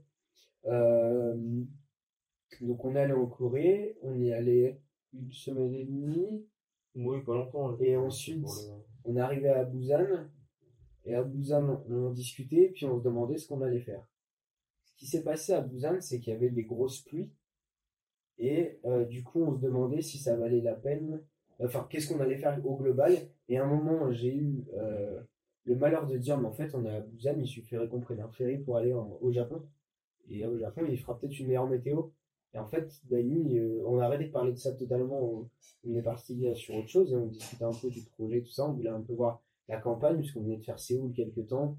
Et on comptait y retourner à Séoul, mais euh, ce qu'on voulait, c'était suivre un peu les festivals, les, événements et tout ça. Et on venait de vivre un échec à Daegu, où normalement il y avait un festival, mais ce festival n'existait pas. Alors que juste avant, on était à Séoul et on avait fait un festival qui s'est passé, mais à merveille, S2O qui était incroyable. Et donc on était un peu dans cette, euh, cette dynamique de, de, de montagne russe. Et là, on se retrouvait à Daegu, euh, non, à Busan, pardon, qui est une très belle ville, mais euh, où il n'y avait plus de festival, il n'y avait rien. Donc là, il était, le moment d'aller voir des villes un peu plus rurales, tout ça. Mais on était moyennement emballé, on avait peur de s'ennuyer, qu'il n'y ait pas vraiment de qu'il y ait pas vraiment de choses à faire une fois qu'on soit là-bas, tout ça, ou bien qu'il y ait des pluies qui nous bloquent. Donc on était un peu dans ce flou artistique-là. Et donc on cherchait des solutions, on cherchait à se documenter un peu de ce qui était possible. euh, dans notre temps imparti, qu'est-ce qui était vraiment intéressant, jusqu'à où on pousse euh, le voyage, jusqu'à où on descend, parce qu'après, on comptait faire d'autres choses aussi à, euh, à Séoul. On voulait vraiment visiter la ville en profondeur, voir un peu les modes de vie, tout ça. Et finalement, en fait, en discutant de tout ça, moi je me suis éloigné totalement du Japon en me disant bon, c'était comme ça. Et oui, entre temps, on avait regardé les prix du ferry, tout ça, qui était euh, pas abordable du tout et qui était vraiment long. On perdait deux jours, je crois, de traversée, on fait ça. Oui, avec la série, ouais. Ouais. Donc Euh, c'était pas intéressant avec le ferry, mais en fait, euh, le petit Dani, là, en sa tête, il s'est dit, bah en fait, je vais y aller.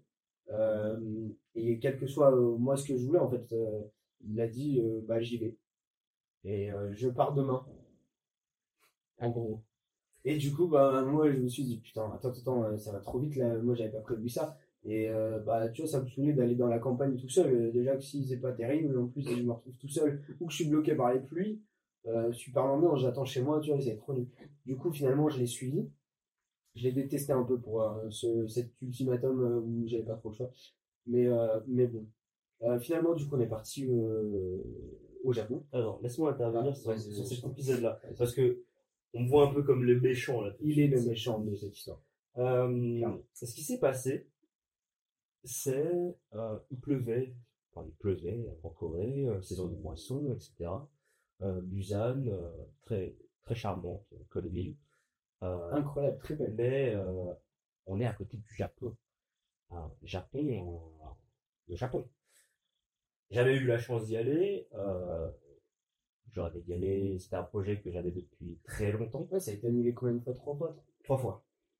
Euh, et donc, j'ai, entre guillemets, très vite saisi l'occasion, euh, dès que j'ai appris que le billet coûtait 200 euros, aller-retour. Mm. Et, euh, Et là, vous vous direz, mais pourquoi vous n'êtes pas allé directement au Japon? Ah. Eh bien, bonne question, Jani. Quand on a proposé, quand j'ai proposé qu'on aille directement au Japon, Dani était en choc post- post-traumatique. Du coup, il m'a dit, non, le Japon, je peux pas, non, je boude au ça me fait trop mal, trop mal au cœur, je peux plus et tout ça. Pour me faire un retour de veste, les plus gros champions, une fois qu'on est sur place finalement en Corée. Ce qui est très drôle, c'est que normalement, je suis pas vraiment la personne spontanée de ce groupe. Euh, c'est plus mon camarade qui est la personne spontanée qui aurait pu faire ce genre de choses, et moi j'aurais dit, bon, ok, ça me semble pas mal, enfin, Mhm. longtemps. Euh, du coup, le fait que les rôles soient inversés était entre guillemets très marrant pour moi, Horrible. horrible pour euh, de l'autre côté, mais euh, une dynamique qui a, qui a changé euh, d'un coup, du jour au lendemain. Il a boudé pendant à peu près 4 heures, 4-5 heures. Puis après, on est allé manger du poulpe et ça allait mieux, je crois. Non, c'était un milkshake. C'était un milkshake euh, que j'avais payé en plus, c'était super. Mais ouais, tu m'as pas payé, non? Euh, Ouais. crois. Mais tu l'as mis sur Quickcount. Oui, on l'a mis sur Ouais, non, il a rien payé Fallait, du fallait tout. que je me fasse rembourser quand Il a rien payé du tout. Déjà que le billet pour aller à Tokyo, il était à 200 euros. Bon. Euh, et non. C'est vrai que c'était spontané. Mm. Mais on a quand même vachement kiffé l'air de rien. Ouais. Bon, Sur le coup, c'était bizarre. Parce que on, enfin, on ne comprenait pas pourquoi euh, il y aurait une dérive vers le Japon qui, qui aurait Ouais, c'est ça, ça a cassé un peu la, la dynamique. euh, on, on a l'habitude de- d'aller à un endroit et de visiter à fond tout, tout ce qu'on veut voir, machin. Et là, c'est vrai qu'on part à Tokyo, juste Tokyo en plus. On a l'impression d'a- d'a- d'avoir une démo, une démo d'un jeu, tu sais. On dit, ouais, ça va être trop bien, t'as une semaine à Tokyo et d'un coup, on repart. Et finalement, euh, ce qu'on s'est dit, c'est qu'une fois qu'on était sur place, qu'on on est là, on kiffe à fond.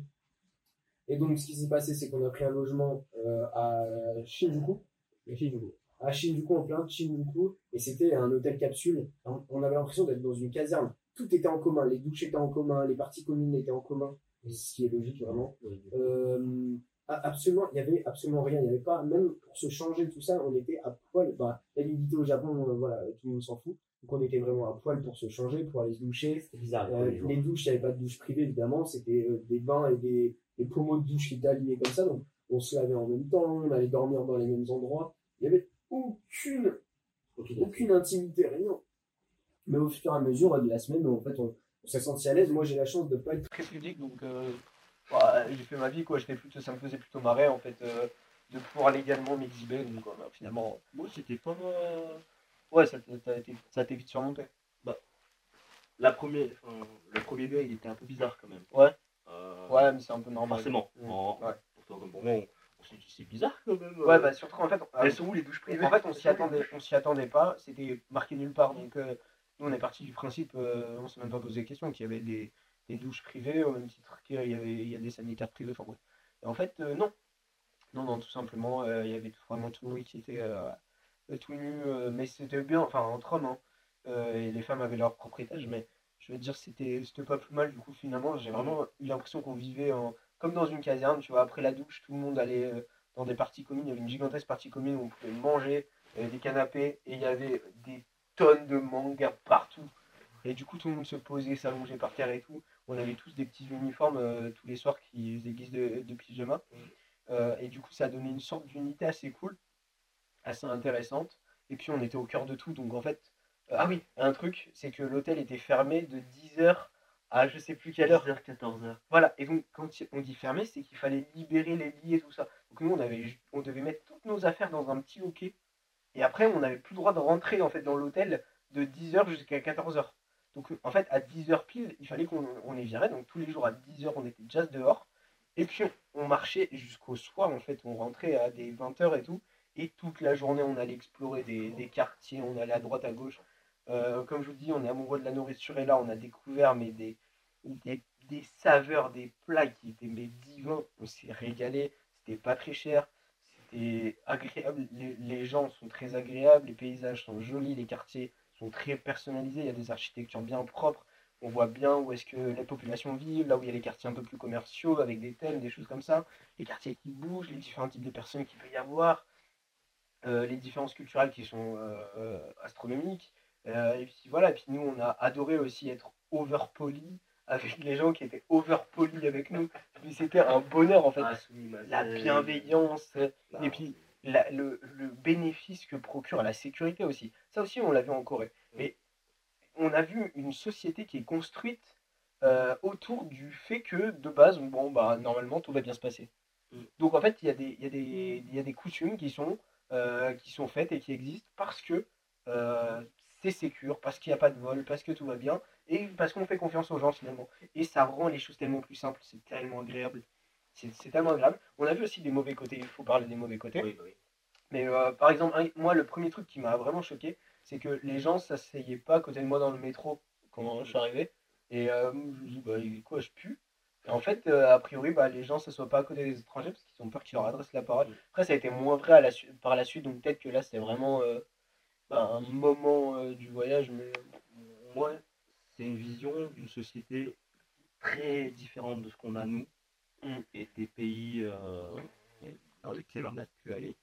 Euh, c'est vrai que la Corée et le Japon, ce sentiment de pouvoir sortir dehors, peu importe l'heure, peu importe la tenue, peu importe la raison euh, du pourquoi tu veux sortir, tu es libre de sortir. Et Et puis, il va rien t'arriver. oui, bah, y a pas une menace. Non, c'est clair. Et très content d'avoir mon téléphone qui tenait sur le bout de mes doigts.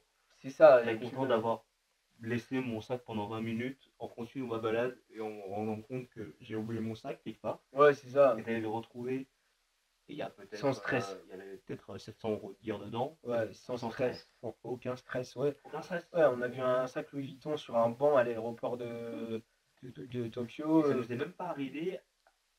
N'a même pas eu l'idée de même le toucher en fait, ce sac. Ouais, mais ça, mais non, mais nous, même Non, à mais- Paris, on ne touche pas le sac. en Ouais, vrai. parce que, en fin de compte, moi je le voyais vraiment dans un sens où euh, c'est pardon, il y a quelqu'un ce truc-là, il m'appartient pas, j'ai aucune raison de le toucher, et je pense que c'est vraiment l'ensemble l'ensemble des gens en fin de compte de ces sociétés-là qui pensent la même chose, c'est pas à moi, j'ai pas à le toucher, le propriétaire en fin de compte Ouais. reviendra s'il a la nécessité de le Bah, récupérer. même, même au restaurant, au- dans les bars, les gens réservent euh, leur place en déposant euh, un sac ou un truc sur la table. Ils se barrent, ils vont commander, ils reviennent et ils ont. Ça. Donc ouais, non, c'était trop agréable. Et du coup, on a eu, on a eu des journées, mais qui étaient hyper agréables. On a fait des tonnes de choses. En fait, on a, de fond- on a exploré Tokyo de fond en comble. Donc, on a testé les petits cafés, les petits trucs. Euh, c'était mais vraiment agréable. Moi, la nourriture, ça restera vraiment un truc de fou. Et puis, du coup, euh, c'était hyper agréable. On a hyper profité. Et en fait, on était dans une dynamique aussi où l'année prochaine, euh, on compte se- s'expatrier. Donc, euh, l'année qui arrive là, du coup, euh, euh, 2024, Euh, moi, je vais avoir mon, diplôme et donc c'est un peu l'échéance où on va commencer à, se lancer. Et c'est vrai qu'on on réfléchissait, tu vois, où c'est un mode de vie qui est, qui est tellement paisible et agréable où tu te dis, bah, en fait, c'est l'idéal et donc on n'arrêtait pas d'y penser, que ce soit la Corée ou le Japon. Corée et Japon qui sont très différents d'ailleurs, qui ont leurs forces et leurs faiblesses. Euh, pour moi, euh, la Corée, enfin Séoul en tout cas, euh, au niveau de la nature et tout ça, c'était exceptionnel. L'accès à la nature et tout ça, c'était exceptionnel. La ville est hyper belle, hyper agréable. Après, au niveau des personnes, j'ai adoré le, la politesse, la gentillesse des, des Tokyoïtes. Mais dans les deux cas, le problème, c'est le côté très nationaliste et le côté où tu peux pas vraiment euh, créer de relations euh, sincères, profondes et véritables avec les locaux. Euh, mais hormis ça, c'est incroyable. Puis, moi qui fais de la photo, franchement, c'était un pur bonheur, quoi. Je pense que nous en France, on beaucoup. On a beaucoup minimisé cet aspect euh, sécurité. Et c'était choquant, même quand on arrive là-bas, de. On en avait conscience, Mhm. Mais c'était choquant de le vivre euh, vraiment euh, sur place. C'est le sentiment de. euh, enfin, qui participe en fin de compte à, à une liberté euh, sans précédent. Quoi, enfin. Non. Le fait de sortir et de, de tu sais que rien ne va t'arriver, c'est trop bien. Que ce soit homme, femme, enfin. Et, euh, et ça, ça n'a pas de prix en réalité. Ah non, c'est Et on se voit, on en parlait, on se voit, c'est plus facile de se projeter dans une optique, fonder une famille ou quelque chose comme ça, dans ce type de société-là, dans ce type de cadre-là, même si on a conscience que là, on voit les bons côtés des choses, il y a les mauvais côtés des choses derrière, mais où est-ce qu'on place cet aspect de sécurité euh, dans nos priorités? Et je, je pense que moi, enfin, ça doit être euh, en top 3, quoi, quasiment. Ouais, non, c'est clair. Moi, il y a clairement la bouffe euh, qui est euh, Oui. exceptionnelle. m'a fait capoter, bon. je pense. Euh, je pense que là, la bouffe. Une fois que j'ai mangé là-bas, j'ai plus les idées très claires. J'ai jamais pu redescendre un peu parce que c'était incroyable. Encore aujourd'hui, j'y pense. hein. Franchement, c'était fou. Non, c'est clair. euh, la bouffe à Tokyo, c'est. Ouais. c'est next. Enfin, Mm. c'est- Pour moi, c'est quasi top. Ouais, c'est bon, c'est suis obligé de le mettre en. nourriture française, nourriture française ex aequo, quand même. Ouais, quand même. Euh, ouais. Française euh, de ce coin, de, de, tu vois, Lyon, tout ça. Enfin, Mm. Quand je dis française, c'est aussi euh, tout ce qui est raclette, fondue et tout ça. Mm. Et tu as le bon terroir, les, la bonne charcuterie, les bons trucs. Ouais, c'est vrai que ça fait plaisir entendre, mais moi, je. Tokyo m'a volé notre plan en une semaine au niveau de la. Ouais, le poulet yassa aussi. Ah ouais. Africaine. Le poulet Ah ouais? yassa. Et la bouffe turque. Compliqué de choisir. Va falloir y réfléchir pour Ouais. le même. mon prochain épisode, on fera une tier list de... des, une vidéo pour une tier list. Ah ouais. Et de toute façon, il faut qu'on fasse d'autres vidéos parce que je voulais parler avec toi de tout ce qui était euh, la solitude, les jeux vidéo, le sport. Là, on est déjà à 1h15, on a juste vraiment parlé de nos voyages. Le problème, c'est qu'on se connaît depuis très longtemps. Ouais, on a- on a beaucoup de choses à dire, qu'on a vécu tellement de choses ensemble. Mm. Et euh, Là, c'est vraiment. On a, on a là, on a juste effleuré On déjà a juste fait, une ouais. section. une rétrospective de nos voyages. C'est fou. C'est pas grave. Après, c'est le thème du, du podcast, mais c'est vrai que j'aime bien là, associer justement des, des sujets un peu plus euh, sociétaux euh, euh, grâce au voyage et tout ça. Et c'est vrai que bon, on a, on a vraiment euh, des évolutions euh, qui sont hyper différentes et des façons de penser qui sont différentes sur beaucoup de sujets. Euh, ou d'autres où on se retrouve, comme sur le sport par exemple, puisque ça nous procure et tout. Mais peut-être que là, je réfléchis en ce moment à, à faire un autre format, peut-être en anglais, peut-être pas, où justement on se focalisera sur un thème bien particulier qui sera sociétal et totalement euh, décorrélé de tout euh, voyage.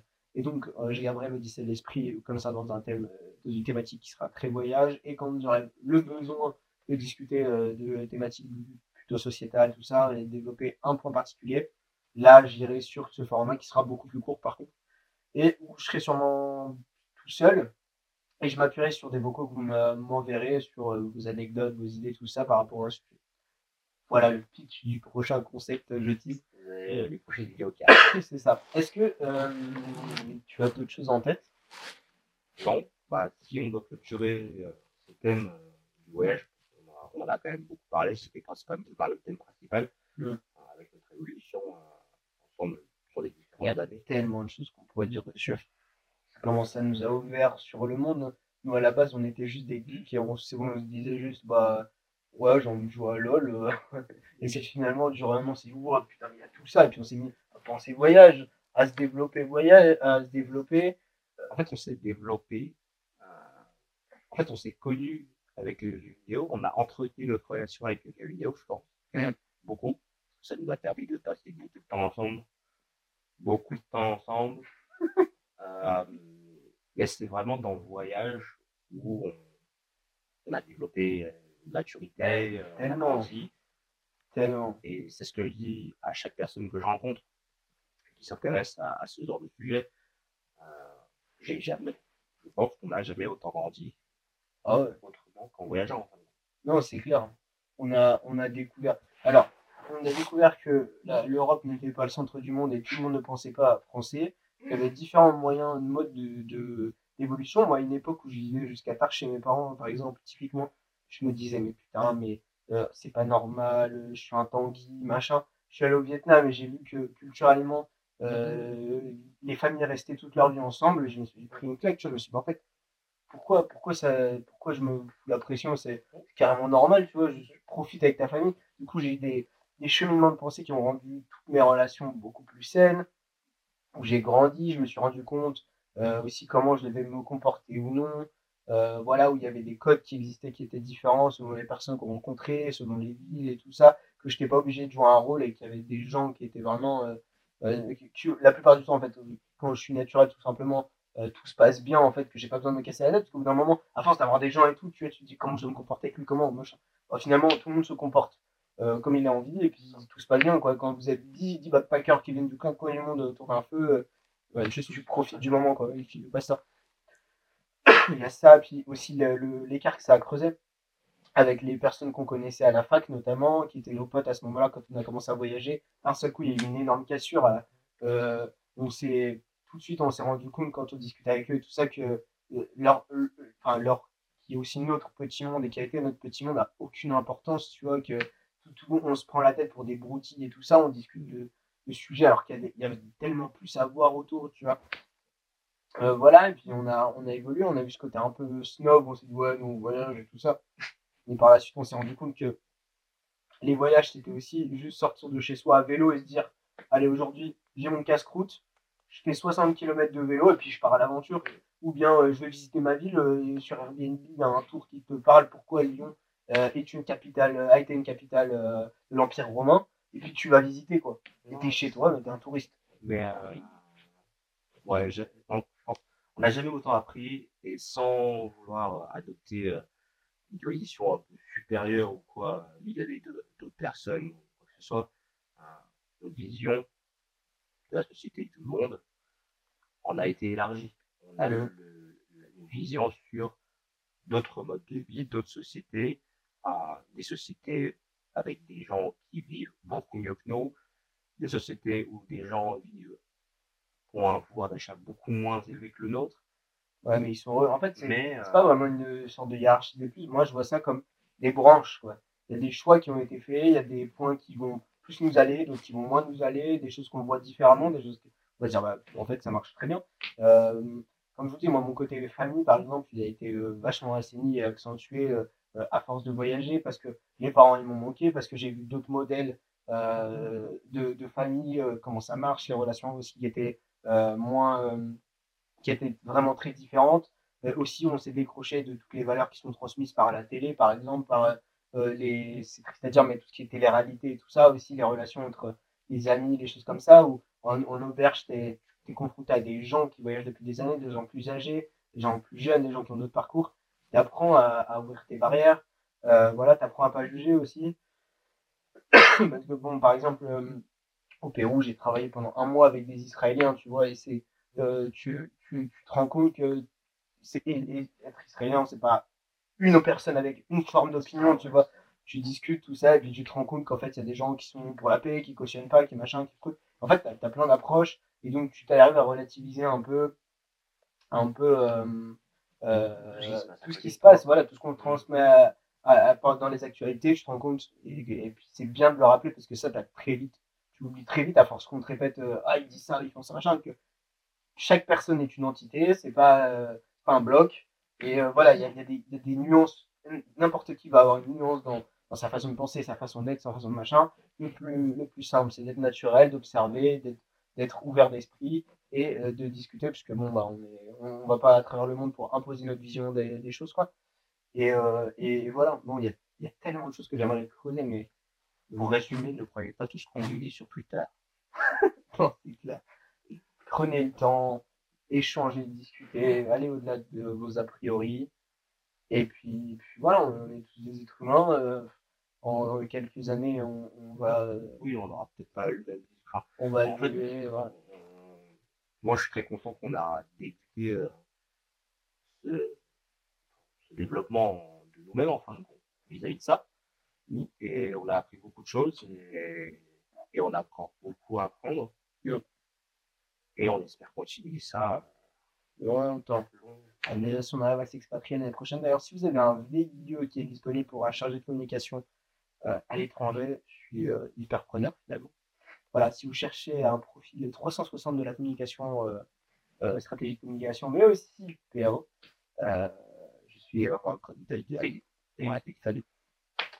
Euh, voilà, bah, je pense que c'est tout. Alors, je suis hyper frustré, sachez-le, je gère très mal la frustration. J'arrête de parler encore de mille trucs. Le podcast a duré 4 heures. Mais ouais, on On parle parlera plus à cette la, la- le sport, la discipline. Bref, ouais. Bon, enfin bref, euh, c'était ton dernier mot Ne croyez pas tout ce qu'on dit sur Twitter et n'hésitez pas à oui. Ok.